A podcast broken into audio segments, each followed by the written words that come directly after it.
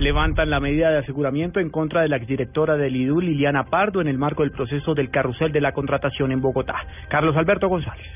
Sí, señor, pues eh, mucha atención porque la juez décima de conocimiento acaba de revocar esta medida de aseguramiento, tumba esa orden de captura que pensaba en contra de Liliana Pardo vinculada a este escándalo de las investigaciones por el carrusel de los contratos. La juez argumentó que a las funcionarias se le vulneraron sus derechos, se ordenó su captura sin permitirle su defensa. Ante este revés de la Fiscalía, pues el delegado Jaime Setién alega que va a estudiar nuevamente este proceso, a ver qué herramientas y qué medidas tomar en contra de esta decisión?